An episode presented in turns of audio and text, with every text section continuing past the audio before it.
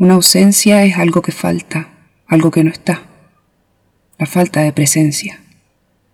Y aún así, una ausencia se puede convertir en una presencia fantasmagórica y eterna de la que es imposible librarse.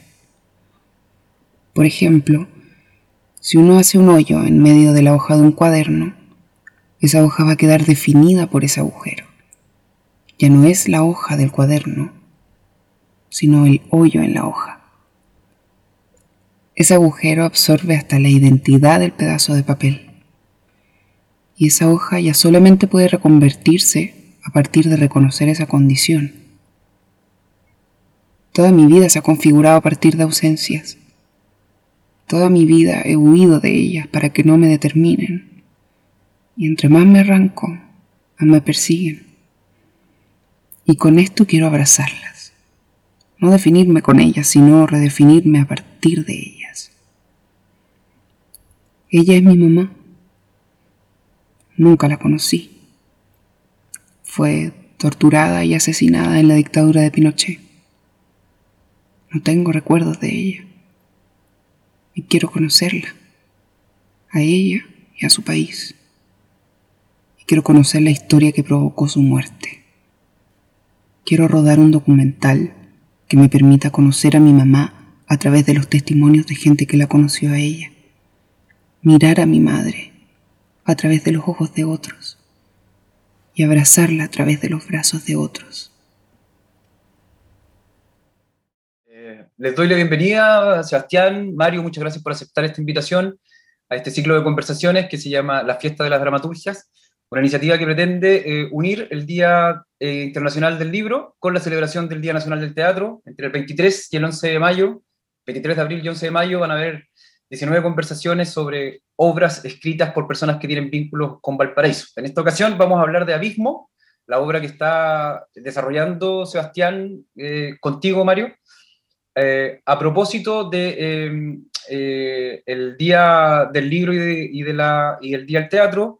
me parece que la dramaturgia puede ser una disciplina que una de estas dos instancias, así que bienvenido a esta conversación y me gustaría como entrar de lleno al tema. Yo sé que puede ser que muchas personas como, eh, como yo, por ejemplo, no te conocía a ti, Mario, no les conozcan, así que les agradecería que se presentaran un poco y que nos cuenten cómo nace la idea de hacer esta obra y empezar este proceso que se llama Abismo. Eh, ya. Eh, bien, yo parto presentándome o... Bueno, cuéntanos quién eres. O sea. Ya, yo soy Sebastián Cares, eh, dramaturgo y director de, de, de, la zona central, digamos, entre la quinta, sexta metropolitana. Eh, dramaturgo y director y otros, lo, lo, que haga falta. Eh, y entrando a, la, de qué trata la, cómo, cómo nace la obra, con el Mario estuvimos, eh, yo estuve asistiendo a la dirección de una obra que mm, eh, dirigió el Mario, eh, del Cristian Cristino, también vinculado al Paraíso, que se llama Lucecitas en el Cielo, que estrenó en el Teatro del Puente hace, uff, no me acuerdo ya la distorsión del tiempo pandémico, pero como hace julio, Como julio de 2019 más o menos. Claro. Ah, ya. Pre-pandemia, pre-estallido. Sí, sí, justito. Y, ahí empezamos a, generar ideas sobre, eh, eh, a encontrar puntos en común de autoría que nos convocaban eh, respecto a temas de memoria. y en conversaciones que partieron desde ese momento, llegamos a esta idea que parte de, de, estas preguntas sobre cómo hablar de memoria en un país donde, donde todavía estamos esperando por justicia. Mm. Es cómo referirnos a ese momento cuando eh, nosotros eh, no vivimos la dictadura y, también eh, cómo, por qué tenemos que referirnos, porque pese a que no la vivimos, es, un, es algo que sin duda nos marca. Bueno, y eh, a partir de eso, de puras preguntas, decidimos desarrollar estas preguntas, no con el fin de buscar una respuesta, sino de, ampliar la pregunta a, través del teatro, que es una cuestión que eh, sabíamos que, eh, que nos íbamos a encontrar bien con el Mario porque en, en, en la autoría de ambos eh, estaba presente esa búsqueda similar. Mm. Sí, bueno, sí, bueno, yo, eh, bueno, yo soy Mario Monge, soy oriundo de Concepción, director y actor de, de teatro ah, eh, por ahora, eh, básicamente más director que actor en estos momentos ya hace varios años. y claro, o sea, para mí la, la, pregunta sobre la memoria y la identidad en Chile es una cosa bien bien recurrente en mi cabeza de partida y me ha costado como salirme, incluso como hasta teniendo el deseo de salirme de ahí como en las creaciones, no, no ha sido fácil porque es algo que pulsa bastante. Eh, para mí la principal pregunta también que, que plantea mismo y que, que es como lo, lo, lo, que ha sido un poco la tónica tanto de Lucecita en el Cielo en su momento, como otra obra que, que pudimos hacer que se llamaba Patricidio, que hice, fue una de las primeras obras que dirigí, era eh, tratar de, entender en dónde habita un poco esta memoria en nuestra identidad como generación, como una generación de personas que no vivenciaron eh, la dictadura, pero que sí vivenciamos como los efectos, el modelo que quedó, ¿cierto? Eh, y que de alguna manera toda esa violencia, toda esa, toda esa injusticia, por así decirlo, toda la masacre, todo eso está presente en, nuestros cuerpos y en nuestras identidades. Y, en ese sentido, Abismo trata de, encontrar ese lugar desde la ficción sobre documentar el relato de los demás para poder entender la propia identidad. Como, y, ahí viene como una bajada de título la obra que es eh, mirar con los ojos de otro. ¿Cierto? Eh, y eso, eso es un poco como el, el, núcleo de la, de, la idea, eh, que es poder entender esa historia que no viví a través, y que es la única manera en que nosotros lo podemos hacer de alguna forma, eh, que es a través de los relatos y de las miradas de otras personas. Oye, ¿ustedes de qué año son? ¿Qué, en qué año nacieron? 88. Yo el 92. Ya, perfecto. ¿Tú tuviste como, naciste para el año del, primer plebiscito, Seba, y te quedó el añito después del, del plebiscito y el retorno? Claro. Claro, y aparte que en, en, provincia, en Peralillo, ¿no? Ahí el gobierno. Fuera de, de, lo que pasaba en la capital del reino. Ah, yo creo que la, la, dictadura fue más larga en Peralillo, probablemente. Claro. O sea, la dictadura ha sido más larga de lo que históricamente ha estado como también retratado, ¿no? Como que todos eh, mm. contamos como el final en los 90, pero lo que tú mencionabas, Mario, de, la, de que se instala un modelo y sigue repercutiendo eh, luego en la, juventud, usted en, la, la, transformación también ahora en, personas creativas, que me imagino que también la respuesta a la misma pregunta que hacían antes de que, de que cómo uno habla de memoria eh, en un país que todavía está esperando por justicia justamente a través de las artes, ¿no? Como, a lo menos nosotros, no, no, no, no nos competen tal vez otras formas de hablar, y sí nos compete como meternos en esta conversación más bien eh, a través de nuestras propuestas. Y, en ese sentido, no solamente me parece que eh, la repercusión de la dictadura está presente, sino que tal vez eh, yo agregaría ahí que está muy, es muy vigente, ¿no? O sea, nosotros estamos como hoy día viviendo situaciones que son, ayer yo fui al supermercado y habían, hay controles militares, más allá de, la fase en la que estemos, en la, ¿cómo se llama?, en las distintas comunas en las que estamos, estos tipos tienen una, una, una una, una presencia que, que, no corresponde, yo diría, como a un, a un, país que vive supuestamente en una democracia en la cual debiesen estar sus labores subyugadas a, otra, a otros lineamientos, ¿no? Y también la forma de represión y de violencia más directa en las calles está completamente latente. O sea, no, la, hablamos reciente como del, de que estrenaron en julio del 2019 antes del estallido y antes de, antes de la pandemia. Y claro, probablemente antes del estallido nosotros teníamos un poco más de distancia con respecto a la violencia y, a la, y, a la, y el, exceso de la, uso de la fuerza que hacen las fuerzas eh, policiales y militares en, nuestro territorio. Mm. Eh, y esa vigencia, por supuesto, está también en el texto. Es decir, como usted, ustedes proponen un personaje, bueno, ahí me gustaría que lo, contaran ustedes, pero a mí me parece muy interesante esto, la, los, los, personajes que seleccionan para entrar en la obra, digamos, como para poder acercarse a ellos. Y evidentemente la figura más como eh, que me llama más la atención y que encuentro que es súper delicada tocar también es la figura de, la, de Edith, ¿no? ¿Por qué no nos cuentan un poco como esos personajes que armaron, porfa?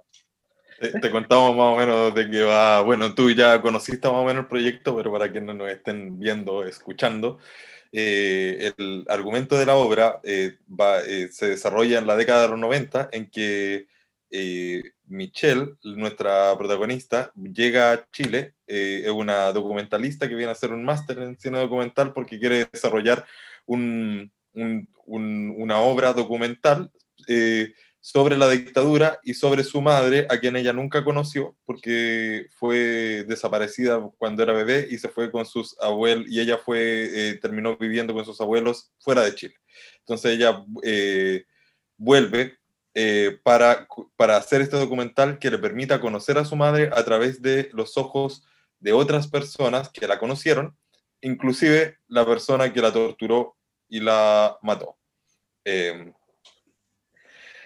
Esta persona que torturó y mató a la madre de Michelle es eh, Edith Richter, un personaje que está fuertemente inspirado, pero digo fuertemente inspirado, pero eh, se, vuelve otro personaje en eh, Ingrid Olderock, que fue esta mujer torturadora de la DINA.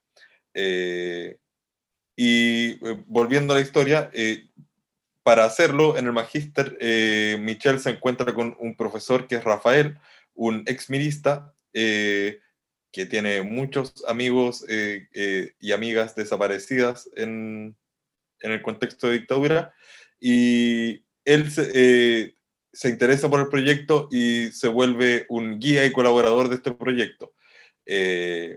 Junto a, eh, y cuando deciden hacerlo, deciden eh, formar un plan para convencer a eh, Edith Richter, la torturadora, que les dé una entrevista y por lo tanto en esa entrevista llevarla engañada para que diga que sí y poco a poco irla convenciendo de que hable sobre cómo ella vio a la madre de Michelle eh, un plan arriesgado que no sabe si va a resultar, y, la obra parte con, con esa escena, que el, el, momento en que convocamos a Edith a esa entrevista para que sea parte del documental. En esa convocatoria también está Jacinta, que es una actriz que convocan para hacer representaciones, principalmente para que represente a la madre de Michelle, eh, porque es un documental que va a combinar representaciones para poder eh, representar estas, estas acciones donde eh, Edith estuvo y la mamá de Michelle ahora no puede estar. Y, de, ahí parte la, la acción que se, se, desarrolla a, partir de esta trama que tiene harto de, de suspenso y engaños, pero es, es para sostener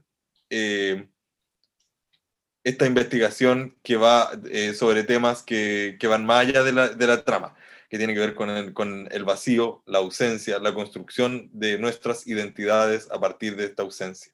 Hmm. Y, y, eso es el panorama general, sin hacer tanto spoiler de lo que viene. De... no sé si me falta algo, Mario. No, creo que, creo que está, está todo. Eh, eh, lo que, bueno, también un poco hablando de, del proceso para llegar a esto, eh, con, el, con el SEBA, en verdad, yo creo que entre que nos llevamos bien trabajando, nos dimos cuenta que eso que funcionábamos bien en los proyectos de los que pudimos estar el 2019, porque a la vez que el SEBA eh, asistía a la dirección de Lucecita, yo después asistí a la dirección de, una, de otra obra que hizo el que se llama Perros de la Lluvia, que fue inmediatamente posterior y casi, casi paralela que fue una obra que se dio eh, más que nada en la, en la, región de O'Higgins, ¿cierto? Em, y eh, la, la, idea de, de poder eh, entender cómo, cómo poder leer a este personaje, que, que por el que tú preguntáis, que es Edith Richter, ¿cierto?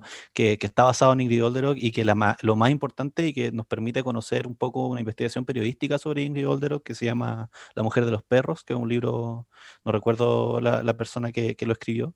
Eh, lo que refleja ahí es que esta persona, que puede ser un monstruo en nuestra cabeza, ¿cierto? Porque es una persona que entrenaba perros para torturar y, y, básicamente eh, ultrajar personas, eh, si lo podemos decir así, el, es una, era una persona llena de contradicciones, ¿cachai? Era una persona que hacia el final de su vida mm, probablemente estaba más atribulada de lo que uno podría pensar, como, y meterse un poco en ese, en ese punto, como humanizar al monstruo, es también algo que, no, que, a mí personalmente también me parece importante, porque porque esas personas que estuvieron ahí no eran como villanos de teleseries, ¿cachai? Como personas como independientes del mundo real, eran personas, eran personas que tomaron esas decisiones y que terminaron haciendo atrocidades. Y, y y específicamente porque decir que eran malas personas y, pensarlo así los libera un poco de la culpa, ¿cierto? Porque la maldad como una especie de, de esencia o de enfermedad te puede librar, pues, o sea, tú si eres malo, eres malo y por eso hiciste lo que hiciste. Y no basta con eso, o sea, estas personas hay que leerlas, hay que verlas y hay que de alguna manera entenderlas, no, no para disculparlas en ningún caso, sino para... para para poder entender de dónde salió eso y quizá también construir un camino en el futuro en el cual esas personas no lleguen a donde tienen que, a donde llegaron ahora, o no sé cuál es el objetivo en realidad. Nosotros, bueno, el, teatro también es un fin en sí mismo, entonces nosotros lo planteamos y planteamos las preguntas y ahí vemos qué, va a pasar también. Hay, hay, algo que me, que me, que me parece muy em, eh, como relacionado a lo que estás diciendo recién, que está en el texto, que una, bueno, yo lo vi también en la descripción de dónde viene, pero cuando el profesor ocupa estas palabras para hablar del proyecto, el profesor Rafael, y le dice a Michelle, me gusta tu proyecto, creo que puede resultar muy bien, pero es una apuesta arriesgada. Quien lucha con monstruos tiene que tener cuidado de no convertirse en un monstruo, porque si miras mucho un abismo, el abismo terminará por mirar dentro de ti. Y ustedes están mirando el abismo también, no ahora? Sí, bueno, hay que, hay, que, hay que decir que eso no lo inventamos nosotros también. es, una, es, una, cosa muy, muy antigua, eh, esta frase, digamos. Eh, pero sí, o sea, es que de alguna manera la obra también es un reflejo de nosotros mismos. O sea, como podríamos hacer una obra sobre gente haciendo una obra de teatro, pero supongo que lo diferenciamos y lo distanciamos de nosotros en una creación artística de cine, pero pero va por ahí también. o sea, uno eh, dale. Y, claro, y esta, e, esta frase que, que, que a propósito, que, que, son parte del nacimiento de la obra, esta frase de Nietzsche, que también por eso mismo la, la incluimos dentro del texto por el momento, no sabemos si van a quedar efectivamente, pero eh, es interesante que estén. Tienen que ver, como tú decías, con el espíritu de la obra, que es mirar mirar ese abismo. ¿Qué significa mirar a una torturadora, como decía el Mario, como, eh, no con el fin de disculparla, pero mirar eh, como no diciendo que la maldad es ese algo que, que, existe y que exculpa, sino que tratando de comprender eh, cómo, por qué. Y quizás no vamos a tener respuesta, pero por último tratando de, de, de velar esos mecanismos. y el mismo Nietzsche decía también que lo mencionábamos en alguna parte probablemente del argumento, eh, de, que, es parte del vuelo poético de esto mismo, que quien, no tiene alas no debe tenderse sobre abismos, no, eh, no debe pasar sobre abismos, algo así dice. Eh, y claro, nosotros nos estamos valiendo un poco del teatro para sortear este abismo, para poder mirar sobre él, que el teatro sean esas alas, de, porque si no, no lo podríamos mirar. Que, claro haciéndole caso al, señor filósofo que eh, sabrá más que nosotros. Eh, y si no sabe, no importa. La frase está buena. Oye, ahí, ahí, ahí, también, por ejemplo, me acordé, eh, no sé si de qué año es El Mosito, el documental aquel. ¿Lo recuerdan? ¿Lo conocen? ¿Lo han visto, cierto? Mm. Yo, yo, creo que no lo he visto, a ver, o quizás sí. ¿Ahí lo, lo, vas a googlear? Sí, estoy en. Es que las cosas que permite la tecnología, ¿cierto? Claro, sí. Es que es. es em, sobre todo con, con, con, la relación como más ahora más transparente también que hay con, la, con, la, con, con los pagos, porque es una carabinera, ¿no? Es como eh, que está en retiro en la, en la obra, digamos, que está viva, está en retiro, pero es tan difícil como verle y no, inmediatamente como ah, sentir así como un rechazo total, al menos de mi parte. Em, y me parece también que ahí hay, hay, ciertas como, no solamente como me imagino referencias de parte de usted, aparte del libro La mujer de los perros, que ya también googlearé yo, y, sino que también me imagino que hay otras referencias que están utilizando, aparte también del señor filósofo, y, y, que le están permitiendo como abordar este tipo de personajes. No sé si tienen alguna que nos puedan compartir, así como de cualquier lugar del mundo, digamos. Ya que ahora también la pandemia nos permite husmear en todo lo que se está haciendo en todas partes. Pero, eh, es loco esos personajes, ¿no? No sé si loco es la palabra, no es loco la palabra, pero es como un tema, es, un, es, un, es una... Está tenso eso. Eh, sí, que, ah, bueno, hay uno de los, estamos como revelando los ingredientes, ¿cierto? La... ¿Qué importa? ¿En, qué, etapa, porque, ¿en, qué etapa están del proceso? No, estamos en una etapa súper inicial. Eso, eso es que sí, o sea, este es un proyecto que, que eh, fuimos, ¿cierto?, bendecidos por la varita eh, mágica en este momento del ministerio, eh, pero podemos desarrollar gracias a eso. pero que, está en una etapa muy inicial, entonces también esto es como de lo que podemos hablar. Uno de y los, entonces con todo.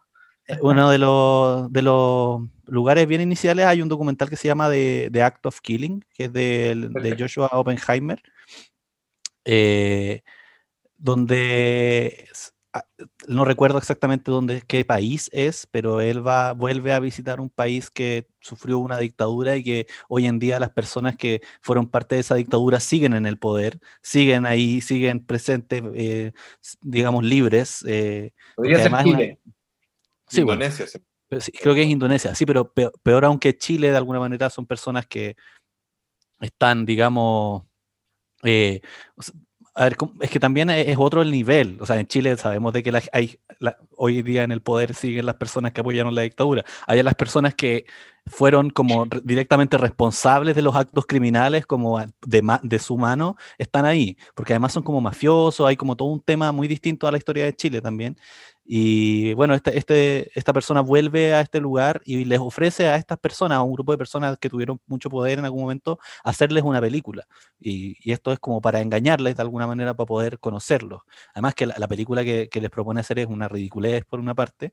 Eh, y ellos, entre medio del documental, van hablando sobre lo que hacen, sobre lo que hicieron, y con una frialdad también muy, muy particular. O sea, como, bueno, a esta persona le entregábamos un alambre aquí, hacíamos así, como que nos tapábamos para que no nos saltara la sangre. ¿Cachai? Como ese tipo de, de acciones que.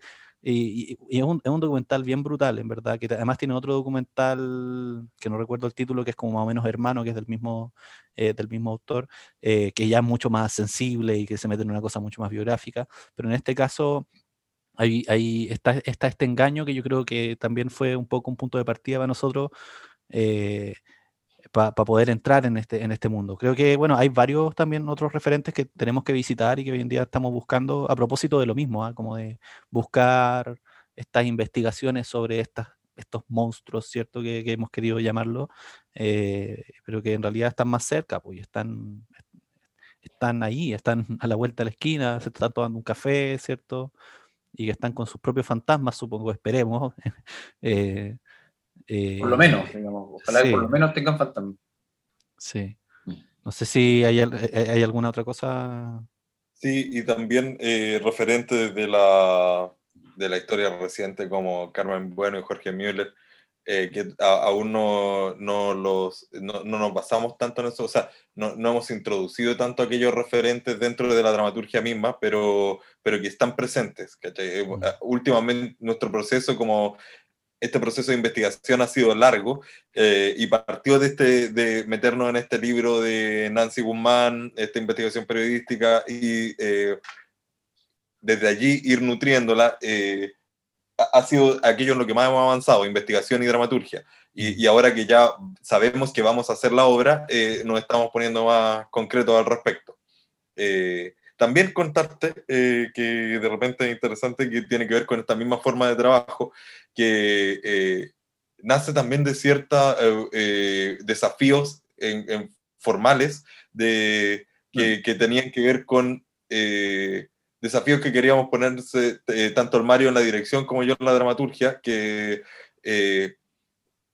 que, que, en los cuales el desarrollo del cine y del cine documental eh, no, no, nos, ponían, no, nos permitían ponernos en jaque, auto como de adrede.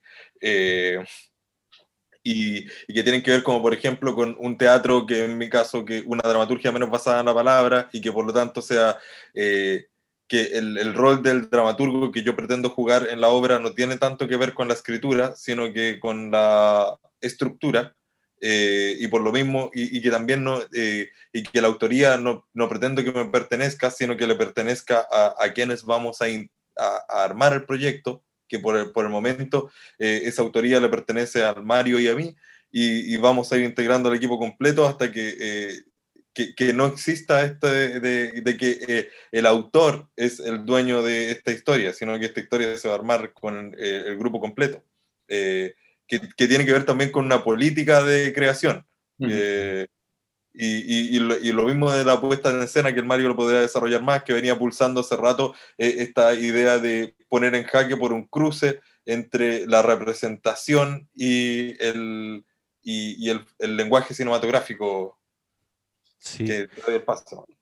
Sí, eh, bueno, eh, eh, hay una inquietud para mí que tiene que ver desde mi, como mis propios, como obsesiones, o sea, consumo cine, todo, sí, mucho, o sea, más que cine, consumo harta serie, como contemporánea, antigua, etcétera, estoy, veo tres, cuatro cosas a la vez por lo general y, y eso me ha, me ha, volcado Galeta desde el gusto hasta la práctica de querer de alguna manera virar hacia el cine o, o, o, tener un pie metido en el cine también, además de en el teatro.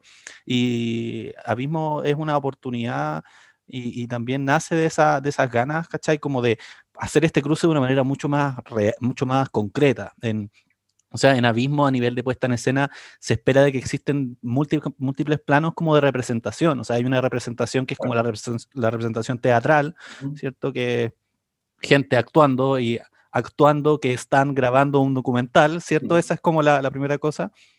Hay, una, hay un segundo plano que es ese documental que se está grabando ahí en vivo y que si los recursos no lo permiten, yo creo que sí, ahora eh, que eso se está viendo. Además, puedo ver el recorte de la realidad que produce la cámara, ¿cierto? Y aparte de eso, hay una especie de tercer plano de representación que es el plano de, de la, de un documental, de algo ya hecho, que no está sucediendo aquí in situ. Y, que, y, que, y, yo diría incluso sumarle un cuarto plano que tiene que ver con el plano del archivo, de aquellas cosas que, que, que utilizamos para eh, poder basarnos y que de alguna manera se pueden entremezclar. Todos estos planos, ¿cierto? Eh, y que son, eh, y que son eh, y que cada uno también permite referirse a cosas distintas y para poder ir entrecruzando las historias. O sea, y, y, voy, y de repente voy a ir a una cosa como mucho más técnica, como cómo se ve, cómo se ven personas creando o haciendo algo en torno a lo que nosotros estamos haciendo. Que de alguna manera es ponernos a nosotros mismos ahí también. Cómo vemos a esta documentalista que está haciendo esta historia sobre su identidad y tratando de... que, que son... que innegablemente somos nosotros mismos puestos en un personaje, ¿cierto? Con esa inquietud, eh, con otro pasado probablemente, pero con esa inquietud y, y también hacernos cargo de nosotros mismos haciendo esto, pues, porque también nosotros podemos estar súper equivocados, así como el personaje puede estar súper equivocado en su búsqueda. Eh, y, eso, y eso nos permite reflejar eso también, tanto desde la dramaturgia como desde la acción misma. Mm, interesante igual esa, bueno, esa, esa simultaneidad de capa, la profundidad que están proponiendo, yo creo que la, la logro eh, percibir, digamos, la propuesta. Eh, y es, es también ese, ese, ese ponerse o sea, salir de ustedes, poner a otros haciendo lo que ustedes están haciendo, y después que esos otros pongan a otros y a otros hacia adentro, como intentando ampliar esta pregunta que ustedes decían hace un rato, eh, en la búsqueda de, tratar tal vez de encontrar en eh, ese lugar donde habita la memoria que tú decías antes, como en la generación a la cual ustedes se sienten eh, que pertenecen. Ahora, esa, esa, esa sensación, por ejemplo, de, de más allá de las capas de la representación que hay puesta en la obra, de, de estar también eh, participando, eh, como, no, sé muy bien cómo plantearlo, pero de estar participando en la, en la vida real, digamos, en, la, en, el, en el intento por uh, cortar con esa representación injusta o, o, con esa forma de reproducir nuestro, nuestra historia como en la cual se adeudan cosas tan eh, elementales ¿no? como para poder construirse, me, me, me, parece que igual con, por mucho que ustedes se sientan como dentro de una generación que no, que, que no, no, vivió directamente el periodo, ¿cierto? Me parece que se junta con otro, con varias, varias oleadas muy importantes de, de gente que hace teatro, que hace cine también, sobre todo el documental, y que está intentando también como cortar con esa forma de reproducir esto como si fuese algo que no, que no nos atañe o algo que pertenece justamente a otra generación, algo que, mm. que, que se vivió por otros sino que, que, lo pone como en una forma nueva de entender la realidad, que es decir, como esto me constituye, esto es elemental y esto es parte principalmente de mi cotidiano, digamos, este vacío. Entonces hay que, hay que, hay que encontrar otra forma de, de hacer esta, esta performance que es la vida en la cual esté en un primer plano.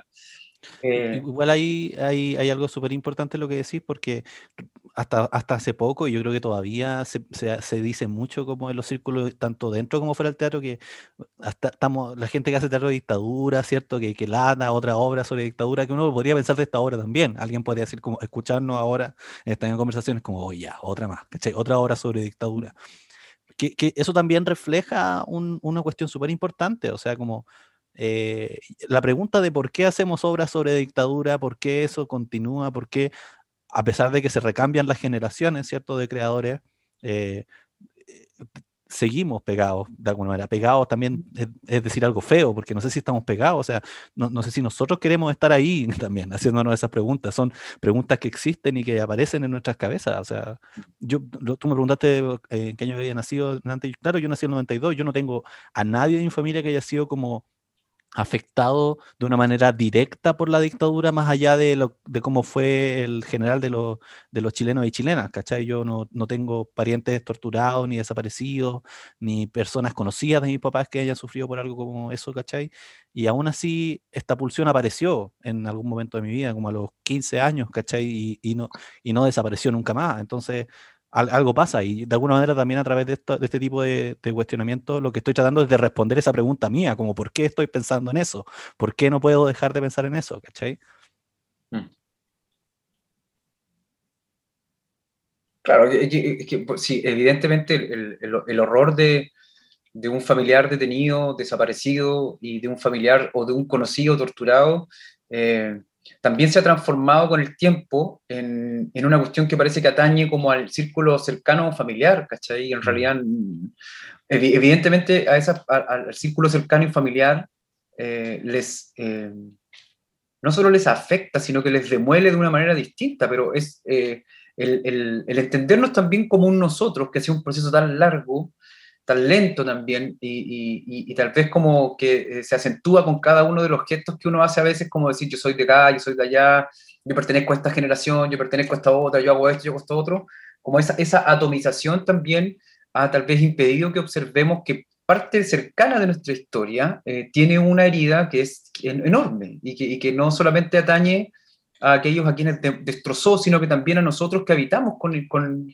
con tal vez en, este momento como la suerte de no haber tenido que, que, pasar por, mm. por, el que uno de nuestros familiares o nuestros vecinos haya, haya tenido esa, que, que, sufrir aquellos como a, a, premios, aquellas vejaciones, la vulneración total de sus derechos humanos, ¿cachai? Pero somos una, un país que sí lo vivió. Entonces, eh, las miradas yo creo que las formas de abordar aquello nunca se van a agotar eh, y, no se pueden agotar porque es una, es una, es una realidad que... Eh, necesitamos transformar de manera urgente, los procesos que se han detonado de forma más transparente también desde el 19 de octubre hablan de un país que en, otros planos por completo se vio como sacudido por este, este esta, situación, ¿cachai?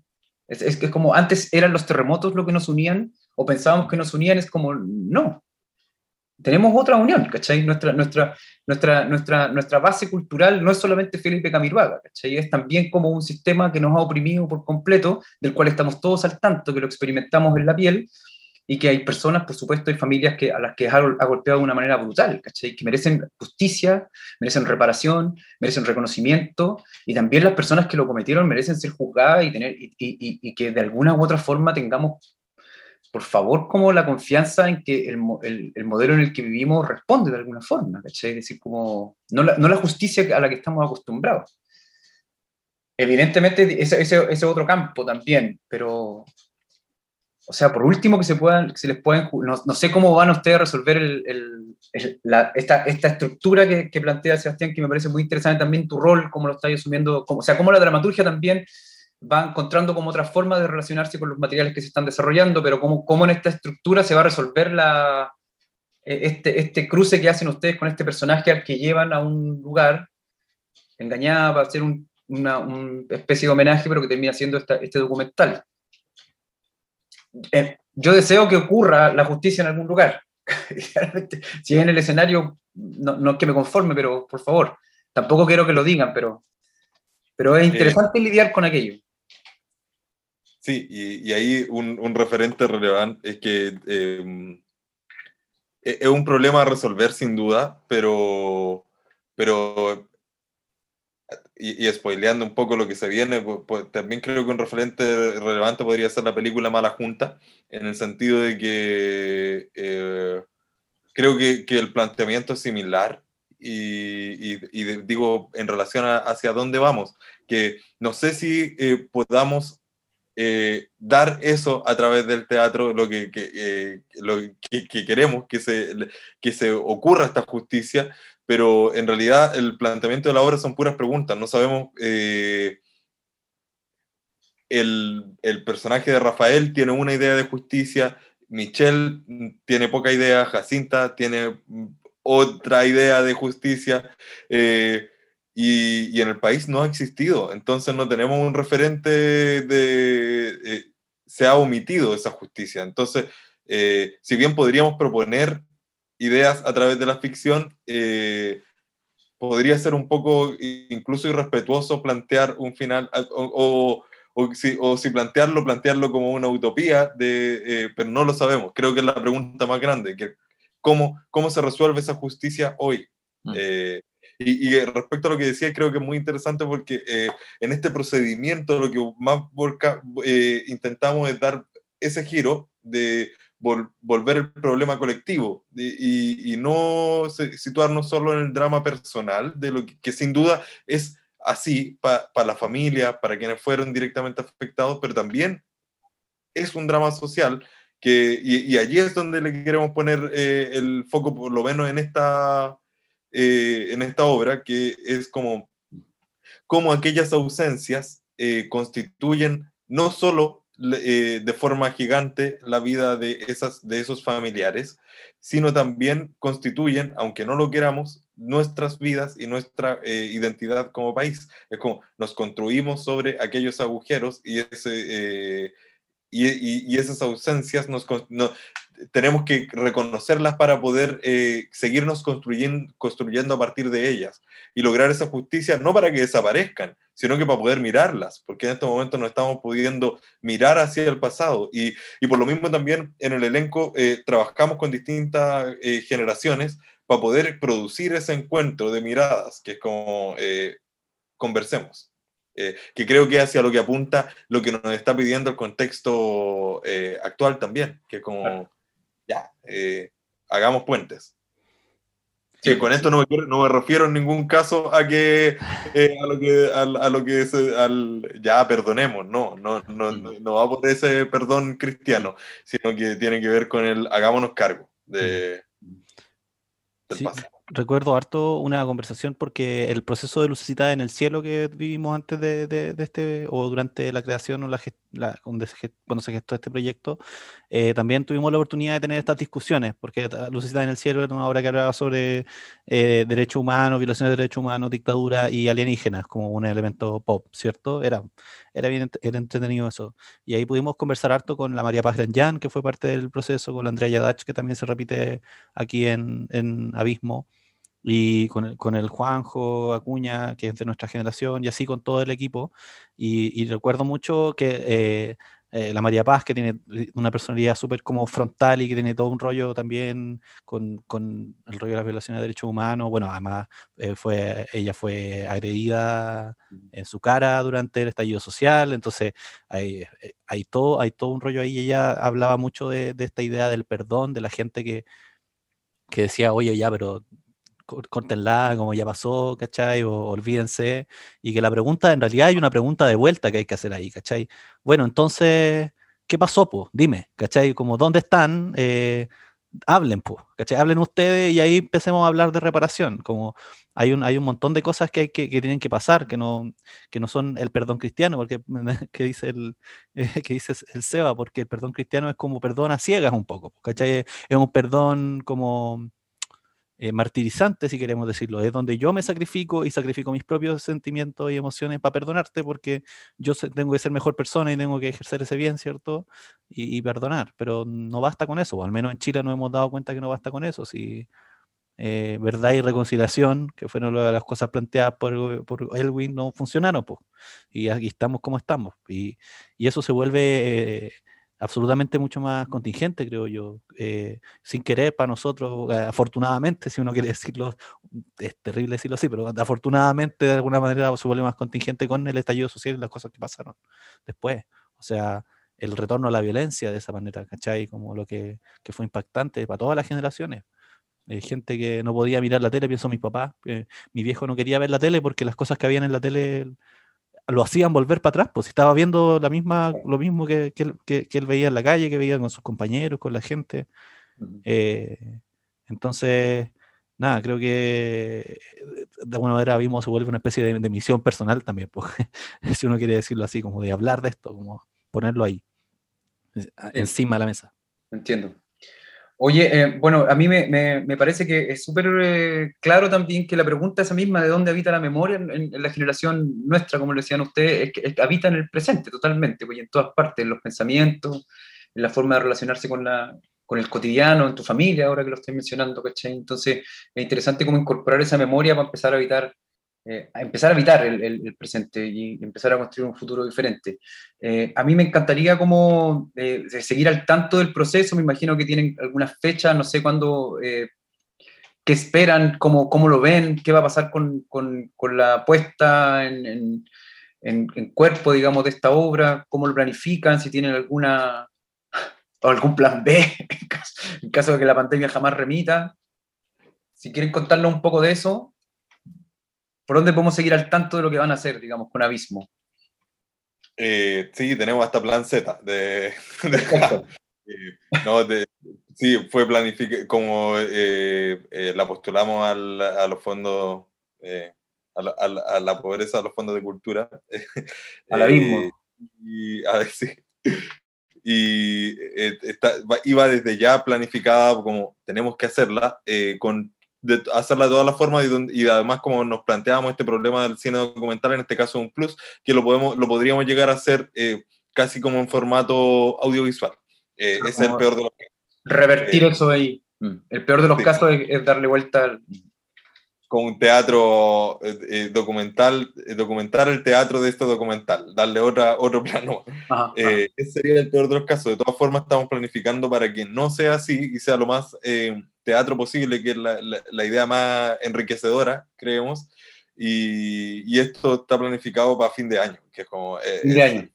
Sería la fecha y por supuesto que eh, te estaremos informando. Eh, todavía no tenemos redes sociales al respecto, pero pronto saldrán cuando ya partamos más, porque seguimos en el proceso de dramaturgia con Mario y de investigación, que lo estamos extendiendo lo más posible para seguir enriqueciéndolo. Eh, y después ya, no me acuerdo el mes exacto, ahí si el Mario me ayuda, que vamos a partir de a poco integrando al equipo a esta investigación eh, para después partir idealmente con ensayos presenciales a mitad de año si es que el contexto lo permite. Claro. Sí, además de eso estamos generando algunos enlaces con espacios de memoria. Eh, está todo súper en conversaciones, por eso estamos como medio misteriosos al respecto, porque no podemos... a propósito. No, no, podemos, como me imagino, estar hablando por cosas que las, las personas no publican, eso está bien. Eh, pero con algunos espacios de memoria para generar actividades eh, a propósito de lo mismo, tanto a, tanto a mediados del proceso como hacia el final. La idea es, en, ese sentido, es relacionarnos con estos lugares porque creemos que, que, claro, o sea, el público de teatro, de alguna manera, comillas, uno lo tiene, porque la gente que ve teatro quiere ver teatro y lo va a ir a ver, pero también nos interesa llegar a ese público, que son los públicos de los espacios de memoria, bueno, en general a todo el público, uno siempre quiere, que todo el mundo vea lo que uno hace, pero, pero eh, uno, uno, apunta también a, estos lugares, porque es donde personalmente yo creo que las conversaciones y las discusiones al respecto pueden ayudar a construir algo un poco más sustancial, ¿cachai? Como... Eh, y, que la misma obra, el mismo proyecto se vea nutrido de esas conversaciones y de, y de, de esos espacios. Bacán. Oye, bueno, yo, yo pretendo el próximo año volver a organizar la fiesta de las dramaturgias también con un poco más de, de, contenido, así que ahí evidentemente podrían ya presentarnos cómo resultó esta dramaturgia y por qué no, tal vez, si es que las, las condiciones lo permiten, poder acercarnos a la obra. Eh, no, no, no, me queda otra cosa que agradecerles, eh, esperar que eh, les resulte un proyecto como de la forma que lo están planeando y que en el peor de los caos sea algo filmado y digital y que nos podamos compartir y ver en todas partes. Eh, muchas gracias, Sebastián, por, por, la conversación. Muchas gracias, Mario. No sé si quieren agregar algo más. Eh, agradecerte también por la, por la instancia, porque siempre, eh, especialmente en este proceso, es muy bueno hablar de la obra, no solo para empezar a generar potencial, público potencial, sino también porque eh, e, e, estas conversaciones enriquecen, más todavía porque eh, creo que es muy, muy importante por todo lo que hemos hablado del carácter colectivo que tiene esta obra, que es como, eh, nos interesa una obra de conversar, mm.